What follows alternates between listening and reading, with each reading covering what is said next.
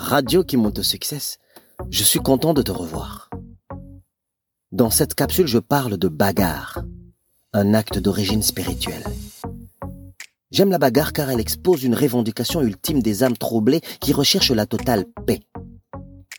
D'où la phrase Qui veut la paix prépare la guerre.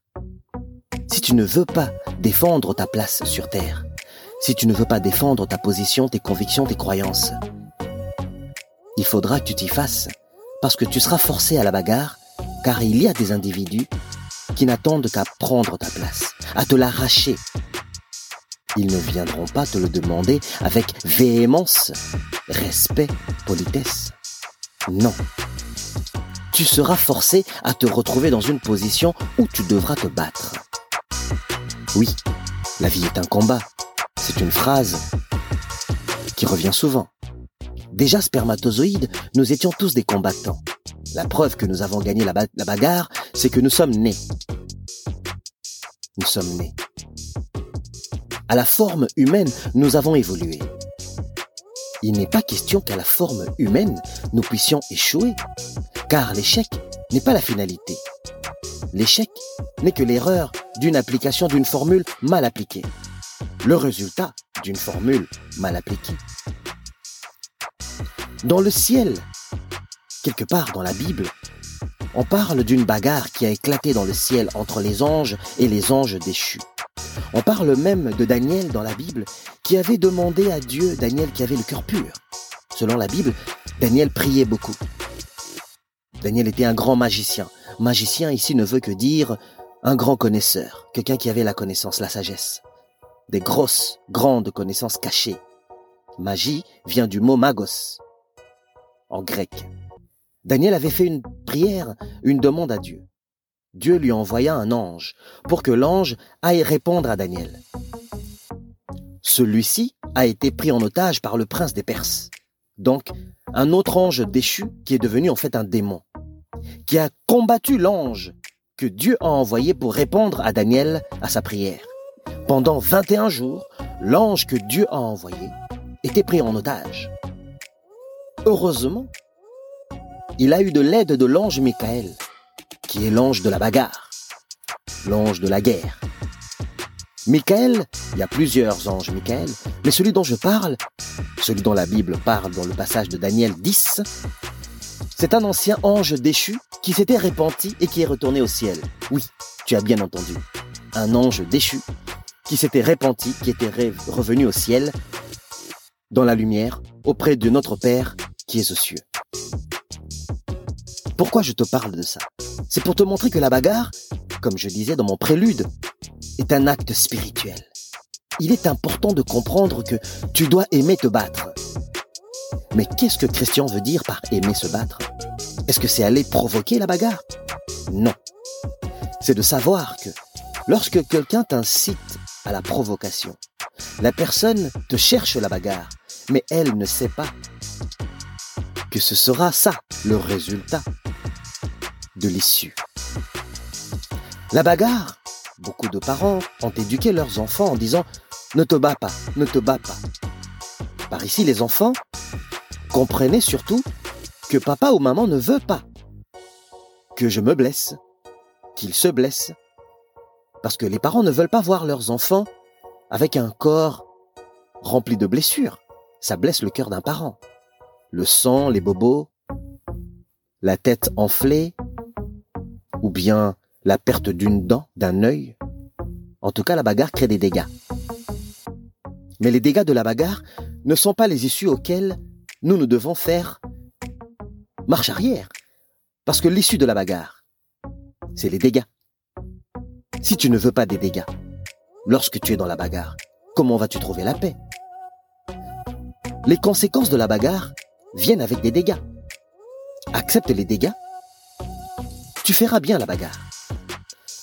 Je me souviens, dans mes premières années d'arts martiaux, mon professeur me disait, Christian, dans l'art de combattre, la personne qui se fait agresser dans la rue, dans la nuit, a souvent le regard d'un touriste. Et tu sais que le regard d'un touriste à l'étranger, c'est les yeux écarquillés. Le touriste, à cause de son regard écarquillé, se fait remarquer par les résidents du pays, par les résidents de la ville là où il est en visite. On sait remarquer un touriste par sa façon de regarder. Un regard vide. Un regard qui exploite le terrain mais sans beaucoup d'informations. Un regard innocent. Un regard étranger. À travers le regard étranger, l'agresseur sait voir dans les yeux de la personne qui va devenir l'agressé que celui-ci a peur. C'est ce que me disait mon prof. Et lorsque celui qui deviendra l'agressé va regarder l'agresseur avec un regard de touriste, c'est là que celui qui devient l'agresseur prendra de la force, il prendra de l'assurance en lui, parce qu'il ne va faire que lire dans les yeux de sa victime qui deviendra l'agressé. C'est un échange de procédés mental. Nous, dans les arts martiaux, le prof disait, en 2013, Christian, il est très important de comprendre que 78% des personnes aux États-Unis, des femmes ou hommes, qui se faisaient agresser durant la nuit, c'est parce qu'ils ne voulaient pas entrer dans la bagarre. Ils préféraient se faire victime. Entre autres, non seulement leur regard de touriste était figé face à celui qui devenait l'agresseur, et eux devenaient l'agressé, mais aussi, dans leur état mental, dans leur esprit, il y avait un vide. Pour nous, les pratiquants d'arts martiaux, le vide est dangereux. Mais le vide on doit s'en servir lorsqu'on sait se défendre mentalement d'abord. Premier point, lorsque quelqu'un t'attaque, te provoque, toi tu crées un vide dans ton esprit. Tu te poses la question, mais qu'est-ce qu'il cherche? En réalité, tu dois te servir de l'information, de l'agression que lui veut faire en toi, pour planifier ça dans ton esprit, afin que ton vide disparaisse et que ta tête, ton esprit, soit rempli de l'information de l'agression. Donc, tu deviendras l'agresseur à la place de celui qui veut devenir ton agresseur. Ainsi, ton agresseur va voir dans tes yeux que tu n'as pas le regard du touriste, mais plutôt le regard du tigre, le regard du lion, le regard de quelqu'un de désintéressé, qui n'a rien à foutre de la violence parce qu'il est prêt à s'y mettre. C'est là que celui qui veut devenir ton agresseur devient celui qui est en mode victime. Parce que L'individu qui veut devenir ton agresseur verra dans tes yeux que tu ne lui cèdes pas au niveau de ton regard. Tu ne lui cèdes rien. Le premier combat est au niveau psychologique, à travers les yeux, à proximité. Ensuite, le deuxième combat, il est au niveau physique.